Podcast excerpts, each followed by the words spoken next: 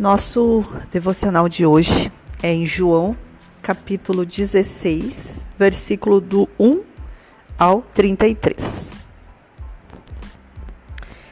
O título do texto diz: Continuação das últimas instruções aos discípulos. Jesus repete a promessa do Consolador e da sua própria volta. Tenho, tenho vos dito estas coisas para que você que vos não escandalizeis expulsar-vos-ão das sinagogas, vem mesmo a hora em que qualquer que vos matar cuidará fazer um serviço a Deus. O código dessa, desse versículo é um só. O inferno serve a Deus. O inferno serve a Deus. Deus tem tanto comando da situação que o inferno serve a Deus. Vou repetir. Vem mesmo a hora em que qualquer que vos matar, ele estava falando aos discípulos, cuidará fazer um serviço a Deus. E isto vos farão, porque não conheceram o Pai nem a mim. Segundo código, as pessoas fazem maldade, as pessoas sofrem, as pessoas morrem, as pessoas. É... Crianças são estupradas, mulheres são mortas pelos próprios maridos, é, pessoas assaltam e roubam outras pessoas, é, as pessoas têm depressão, as pessoas têm é, uma vida caótica, as pessoas são pobres porque não conhecem a Deus, nem ao Pai, nem ao Filho. Versículo 4: Mas tenho-vos dito isto, a fim de que, quando chegar aquela hora, vos lembreis de que já vos tinha dito, e eu não vos disse isto desde o princípio, porque estava convosco. E agora vou para aquele que me enviou, e nenhum de vós me pergunta para onde vais? Antes, porque isto vos tenho dito, o vosso coração se encheu de tristeza. Código 3. Quando a gente se depara com uma situação difícil, triste, de perda, de injustiça, a gente se entristece. A gente entristece o coração e não olha, não olha para aquilo com propósito. Qual que é o propósito daquela situação? Qual que é o propósito dessa situação? Então, os discípulos eles estavam tão focados na perda de Jesus, naquilo é, que Jesus tinha anunciado, que ele iria embora, que ele não estaria mais com eles, que eles não entenderam o propósito da morte de Jesus, a grandeza, o poder, a libertação, a revolução, o fato histórico que nos salvou por uma coisa. Eles, eles focaram tanto na tristeza de perder Jesus. Eles não entenderam. Eles não entenderam o propósito. E a gente não entende o propósito das situações difíceis que a gente passa. E a gente não entende o propósito da cruz. A gente fica tão focado no nosso próprio umbigo nos nossos problemas, nas nossas situações, nas nossas, nos nossos chororô, que a gente não olha, que a gente não enxerga, que a gente não percebe, que a gente não valoriza, que a gente não entende, que a gente não se joga na cruz no propósito da morte de Jesus. A gente esquece que Jesus morreu na cruz por nós, que Jesus morreu na cruz para que nós tivéssemos não só a salvação, mas que nós tivéssemos o Espírito Consolador aqui conosco, nos direcionando, nos ensinando, nos dando entendimento. Todavia, digo-vos a verdade, que vos convém que eu vá, porque se eu não for, o Consolador não virá a vós. Mas se eu for enviar, enviar-vos-ei. E quando ele vier, convencerá o mundo do pecado e da justiça e do juízo. Eu fico pensando, se as pessoas não creram em Jesus, vendo um próprio homem falando, eu fico imaginando quando a gente fala que o Espírito Santo fala conosco. Quando o Espírito Santo nos responde, o que as pessoas que não creem nisso, que as pessoas que nunca viveram essa experiência, o que, que elas devem pensar. Do é, e quando ele vier, convencerá o mundo do pecado e da justiça e do juízo. Do pecado, porque não creem em mim. Da justiça, porque eu vou para o meu Pai e não me vereis mais. E do juízo, ai, olha esse código. As pessoas dizem que o mundo está destruído porque o maligno, né? O mundo é do maligno. O maligno jaz do mundo. O, o, o diabo faz a festa. Olha o que diz a palavra. Jesus falou há dois mil anos atrás, quando estava vivo. E do juízo, porque já o príncipe deste mundo está julgado. Quando Jesus morreu na cruz, não é que o diabo não tem mais acesso a nós. Não é que ele não nos tenta, não é que ele não no, tenta nos prejudicar. A questão é, a questão é que está tudo na nossa cabeça. Nós cremos no diabo, no poder do diabo para nos prejudicar. A gente se caga de medo, tá? E tudo que acontece de ruim na vida da gente, a gente dá créditos ao diabo. Quando Jesus diz que quando ele morresse e subisse aos céus com o seu paizinho, ele enviaria o Espírito Santo Consolador.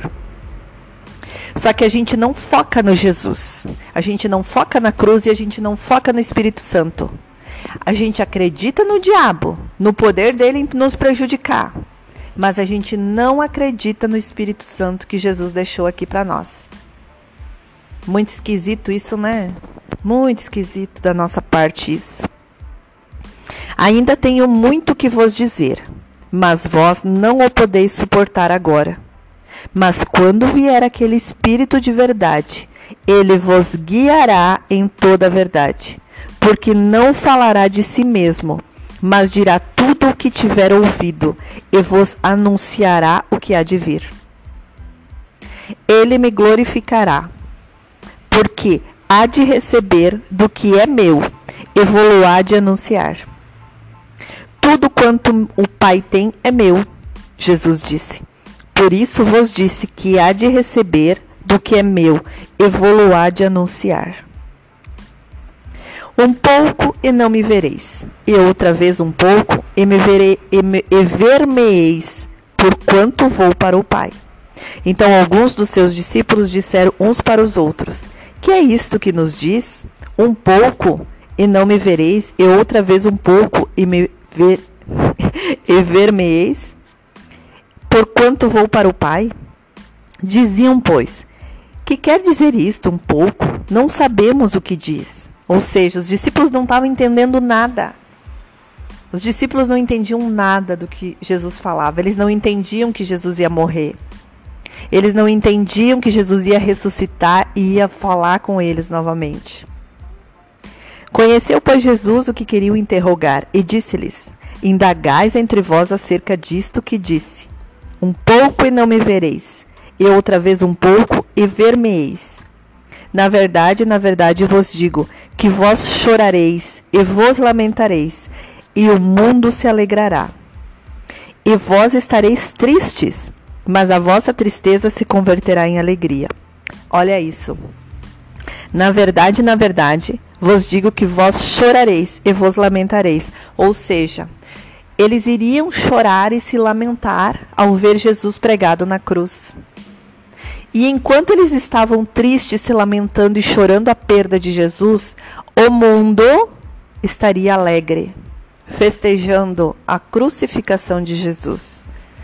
Gente, quando a gente não conhece Jesus, quando a gente não conhece Deus, a gente e a gente se alegra nas coisas fúteis e estúpidas do mundo, a gente está se alegrando com a omissão, com, a nosso, com o nosso desinteresse em Jesus. Mas, quando Jesus ressuscitou e Jesus voltou para eles e apareceu, o coração deles voltou a se alegrar. E Jesus predisse isso, né, de antemão. A mulher, quando está para dar à luz, sente tristeza, porque é chegada a sua hora. Mas depois de ter dado à luz a criança, já se não lembra da aflição, pelo prazer de haver nascido um homem no mundo. Jesus fez uma analogia aqui da seguinte, é, de quando uma mulher está grávida, né, e ela vai dar à luz e ela sofre, ela sente muitas dores. Mas quando ela vê a carinha do filho, quando ela vê a carinha do filho, ela esquece das dores do parto, né? Isso acontece com todo mundo. Assim também vós agora, na verdade, tendes tristeza, mas outra vez vos verei, e o vosso coração se alegrará, e a vossa alegria ninguém vô-la tirará. Ninguém vô-la tirará. Aqui Jesus estava falando que quando ele ressuscitasse e eles veriam ele novamente, eles se alegrariam novamente, que não era para ficar triste. E naquele dia nada me perguntareis. Na verdade, na verdade vos digo que tudo quanto pedirdes, cara, esse código é sensacional. Na verdade vos digo que tudo quanto pedirdes a meu Pai em meu nome, ele vou-lo-á de dar. Até agora nada pedistes em meu nome. Pedi e recebereis, para que o vosso gozo se cumpra. Gente, aqui Deus diz para pedir.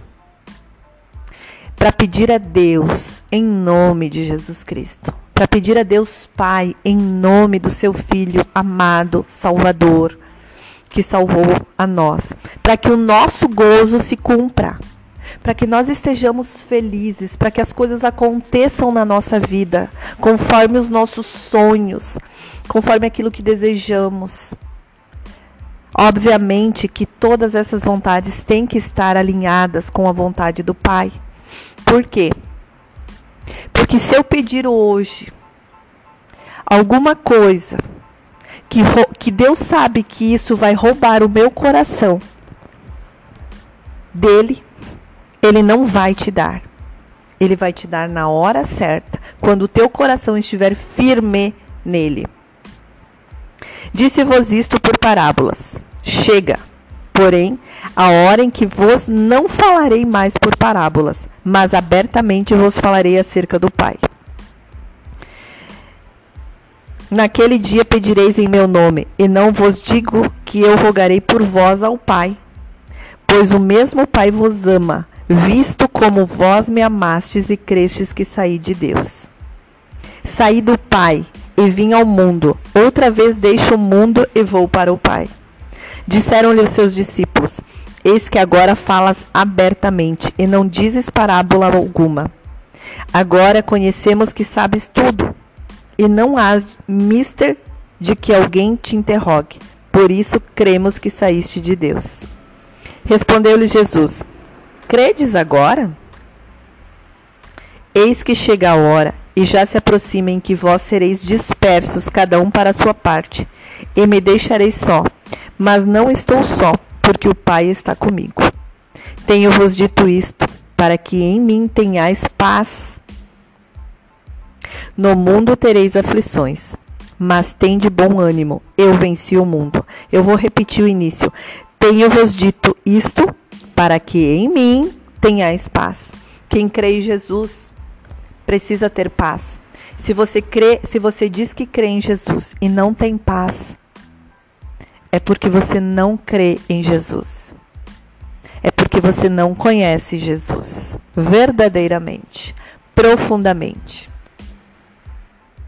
No mundo tereis aflições, mas tem de bom ânimo. Eu venci o mundo. Jesus já venceu o mundo. A nossa única obrigação é descansar nele, verdadeiramente descansar nele.